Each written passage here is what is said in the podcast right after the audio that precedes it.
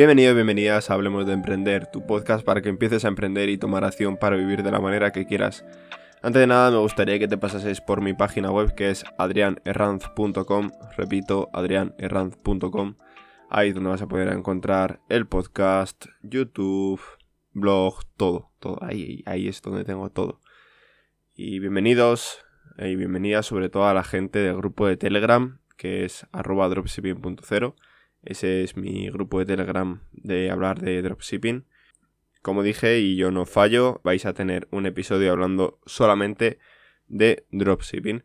Y es algo, pues, como dije en el episodio anterior, que yo creo que voy a empezar a implementar, ya que es algo que, pues, un mundo que me gusta, un mundo que yo estuve, por lo tanto puedo mostrar mi experiencia, puedo dar consejos, ayudar a la gente y demás. Y pues por eso es por lo que hago este episodio, por eso es por lo que hago el podcast en general, el grupo, etcétera, porque yo no gano absolutamente nada con ello. Y hoy hablaremos de por qué no deberíamos hacerlo con el Express, ya que es la pregunta que más frecuentemente me llega. O sea, es una pregunta que semana sí, semana también, en todos los vídeos de YouTube, en todo. O sea, es algo que al fin y al cabo hay mucho desconocimiento sobre todo por la gente que ha hecho cursos, no quiero decir nombres, pero bueno, Bruno Sanders, y nada que... Eh, eh, no, no me va a ver, o sea, me da igual, o sea, me tiene bloqueado en Instagram, ¿vale? Para que lo sepáis, me tiene bloqueado en Instagram, no sé por qué, porque cuando hice el vídeo de Hablando de Emprendedores, que bueno, os lo dejaré por ahí, yo en ese vídeo fui a hablarle a él, a que era un Hablando de Emprendedores, algo así tal, bueno, me respondieron un par de personas. Solamente creo que tuve un vídeo, bueno, más, más Eric, que también le cuento, obviamente. Y él, pues, no me apareció en Instagram. Y es debido a que me tiene bloqueado, porque ya lo comprobé. y no yéndome ya del tema, hablaré de por qué no hacerlo con AliExpress. Y no, no es por el coronavirus, ni paranoias así que tiene la gente de que le llega un paquete de AliExpress y dice, oh, qué locura, eh, a ver si va a tener el coronavirus, voy a dejarlo aquí en cuarentena. No, no, no es para eso, chicos. No, o sea, no, no sobrevive ahí el coronavirus, ¿vale? Es un patógeno que necesita tener un, alguien vivo, ¿vale? Un ser vivo, un lo que sea. Y por lo tanto, pues el paquete, a no ser que compres radas de China, pero bueno, no, no suele ser lo común. Los puntos más básicos son cuatro, son los que tengo apuntados, ¿vale? Es como una pequeña lista que tengo, tengo hecha, un pequeño esquema. Y, voy a comentarlo uno a uno. Y pues bueno, al fin y al cabo, eh, voy a intentar explayar un poco cada punto y eso. El primer punto sería malos tiempos de envío. Malos tiempos de envío en cuanto a qué, vale. Si lo pides por AliExpress Plaza, en este caso sería si eres de España y quieres enviar a España, tienes buenos tiempos de envío, no te lo voy a negar. También al ser AliExpress Plaza se come un poco lo que es los márgenes, ¿vale? Ya que si por ejemplo un producto de 10 euros tú lo quieres vender a 20, ¿vale? Duplicando el precio, pero en AliExpress Plaza, que al fin y al cabo, pues de 21 días de envío, a lo mejor se te baja a 3. Se te sube ya a 14-15 euros. Se te come muchísimo margen, sobre todo todo el margen de publicidad que puedas tener, que a lo mejor son 4 o 5 euros por cada producto. Entonces, no es recomendable el primer punto por eso. Porque si lo pillas por AliExpress Plaza, al fin y al cabo vas a tener, bueno, iba a decir un pequeño inconveniente, pero es que al fin y al cabo es el inconveniente que se te lleva todo. Entonces, normalmente vas a pedirlo a China, donde te va a salir, pues, en vez de por esos 14 euros de AliExpress Plaza, te va a salir por 10 euros. Va a tener ese margen, pero claro, va a ser 21 días de envío, 20 y pico, 30. Pocas veces me ha llegado a los 10 días, por ejemplo. Al fin y al cabo, la gente demanda inmediatez. O sea, la gente quiere las cosas para allá. Se han creado, por ejemplo, en Madrid y en ciudades grandes, creo, el tema de que si lo pides un día antes de X hora, te puede llegar ese mismo día. Todas esas cosillas, si puedes intentar mejorar en tu dropshipping todo el tema del envío y tal, es algo fundamental.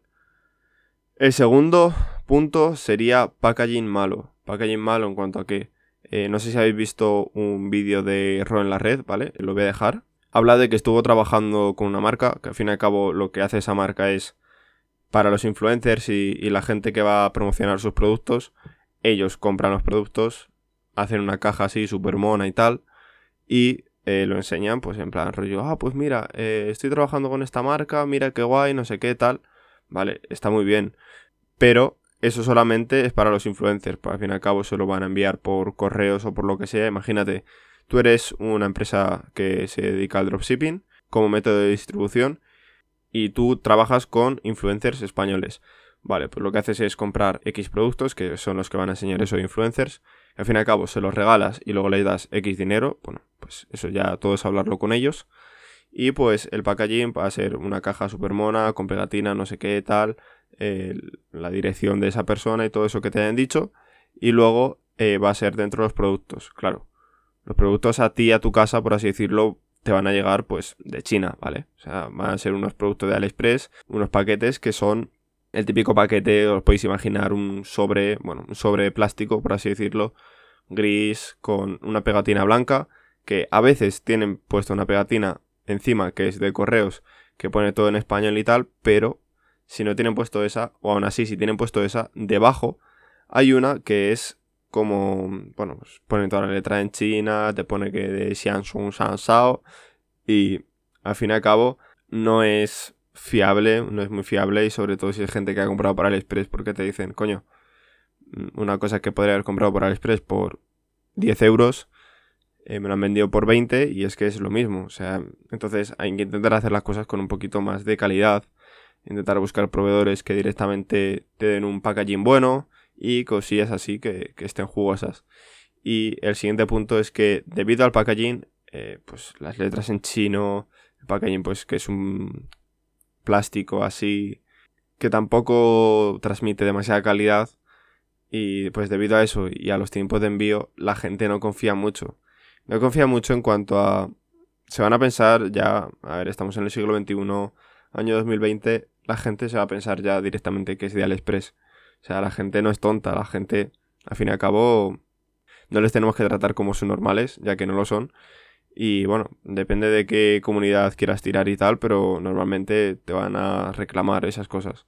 Es normal que no confíen y que debido a la calidad, a todo lo que, lo que puedas ver ahí en el paquete, tanto el packaging como lo de dentro del paquete, digan, coño, mm, me la han dado, o sea, me la han dado y es que no. Y tampoco puedes estar dándole excusas a un cliente diciendo que su producto va a llegar en 7 días, por ejemplo, y luego, como a los 7 días obviamente no le va a llegar, enviarle un mensaje automatizado diciéndole, no es que por motivos logísticos o por motivos de stock o lo que sea tal, se puede retrasar hasta dos o tres semanas más, lo que sea. Porque al fin y al cabo va a haber muchas devoluciones. Al fin y al cabo, aunque tú no quieras, sea, aunque tú digas, no, no, no sé qué tal, no te preocupes, no sé qué tal, te podemos regalar tal, que le puedes regalar una cosa de un euro. No, no va así porque te pueden hacer el reembolso. Por ejemplo, si lo han pagado con PayPal, echar para atrás y poner una reclamación, entonces no es recomendable hacer esas cosas ya que con 3-4 reclamaciones por cada 20 pedidos, por ponerte un ejemplo, se te puede ir ya todo el garete. O sea, todo lo que tenías pensado, a lo mejor que podías ganar ahí algo, tal, se te puede ir todo. Entonces, no lo recomiendo. El cuarto punto, ya he estado hablando un poco de ello, pero bueno, voy a exprimirlo un poco más. Es que es mala calidad, entre comillas. Lo digo entre comillas porque la mayoría de productos en general de todo el mundo, o sea, lo que ves ya no en los supermercados, pero en cualquier tienda casi, viene de China. Tiene una producción muy barata, muy, muy, muy barata, y al fin y al cabo no hacen productos de mala calidad. Que tú cojas productos de AliExpress que sean de mala calidad, bueno, eso ya es otra cosa. O sea, mucha gente lo ha hecho así y por eso no le funcionan las cosas. Yo, mi producto, lo que vendía básicamente, lo que era lo principal de la tienda, era un producto que no era de la más alta calidad, ¿vale? O sea, no, no lo era y lo reconozco, pero sí que era un producto que de mediana calidad, tampoco tenía un precio yo puesto muy alto. Creo que lo tuve entre 19,95 y 17,95, si no me equivoco. Y joder, al fin y al cabo, pues no era tan tan alto.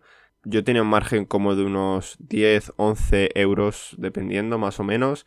a veces tenía algo margen de menos. Eh, algún proveedor me jodió, tuve que ir buscando otro cagando hostias. O sea, cuando me llegaba un pedido, yo lo que hacía para intentar agilizar las cosas, que por cierto, recuerdo que la campana y la notificación de Shopify era una satisfacción cuando me llegaba porque era brutal. O sea, me acuerdo yo estar gastándome, claro, cada día yo iba haciendo publicidad. Entonces, cuando al día a lo mejor me llegaba una, dos, tres, dependiendo del día, algunos días llegué a facturar 100 euros, por ejemplo. Era una satisfacción enorme el tener esa, esa campanita, esa notificación, que era como, joder, qué guay, tío. Y bueno, ya quitando eso, yo lo que recomendaría, que también hablaría un poco de, cómo hacer dropshipping con Shopify y demás, ya que es una plataforma muy sencilla para la gente que no sabe programar, etcétera, pero una plataforma que recomiendo, aunque tenga a veces unas comisiones, bueno, a veces no, sino tiene unas comisiones algo altas que te comen bastante margen, te pueden comer 60 céntimos, 90 y pico céntimos por pedido, que bueno, al fin y al cabo, si te pones a sumar, es, es dinero. Pero yo lo que intentaba hacer cada vez que me llegaba el pedido de, de Shopify, eh, tenía una aplicación que ahora mismo no me acuerdo cómo se llama. La aplicación no me acuerdo de cómo se llamaba, ya que, bueno, mm, sí que la usé, pero es que como fue hace tanto tiempo, no me acuerdo. Pues directamente con esa aplicación era parecida a Overlo, ¿vale? Lo que hacía era, aparte de importar y demás productos, a la hora de, de realizar el pedido y tal, eh, lo que intentaba era, yo si estaba en casa, justo en ese momento lo que hacía era ir deprisa al ordenador y pedir el producto. Bueno, casi siempre estaba en el ordenador, así que abría directamente, pedía el producto y pues intentaba, yo que sé, a lo mejor esperaba 3-4 minutos por si acaso esa persona me mandaba un correo y me decía, no, perdona, me lo puedes al final mandar en X color o lo que sea y tal. Que algunas veces sí que me pasó y lo puedo solucionar. Otras veces, pues bueno, es, es lo que hay.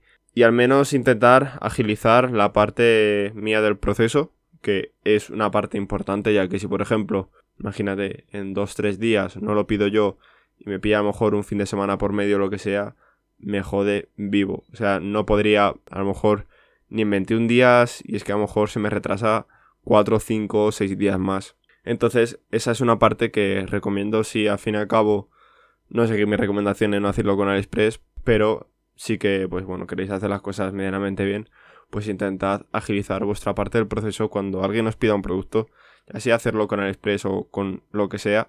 Si podéis en el momento, aunque en ese momento habéis dicho, vale, ya he terminado mi jornada, no sé qué, ya han pasado dos horas de que has terminado tu jornada de trabajo, de, de haciendo dropshipping, y quieres tener una mejor calidad de servicio, etcétera, intenta enviarlo en el momento, o sea, al, al proveedor o lo que sea, que a lo mejor el proveedor en ese momento sigue trabajando y te puede dejar tu pedido preparado para que mañana te llegue, etcétera. Entonces, eso, intentadlo. Es lo mejor, es lo que yo recomiendo. Os dejaré los recursos que he comentado, tanto el vídeo de Error en la Red, tanto el vídeo de Hablando Emprendedores en la página web, si me estáis viendo desde ahí, que es adrianerranz.com. En el apartado de podcast, si buscáis el episodio 21 que se llama ¿Por qué no hacer dropshipping con AliExpress? Tendréis la nota de programa enteras y si no, pues si lo estáis escuchando desde iVoox o Spotify, o Anchor, o Apple Podcast, o Google Podcast, o desde el sitio que lo estéis escuchando. Podéis ver la nota de programa directamente en el link que hay en la descripción del episodio. Y pues desde ahí, desde ahí podéis entrar y ya está. ¿No hay más? Así que nada, espero que os haya gustado muchísimo. Habrá de vez en cuando, a lo mejor una vez al mes o cuando sea otro episodio hablando de dropshipping. Y nada, espero que os haya gustado. Nos vemos en el siguiente episodio. Adiós.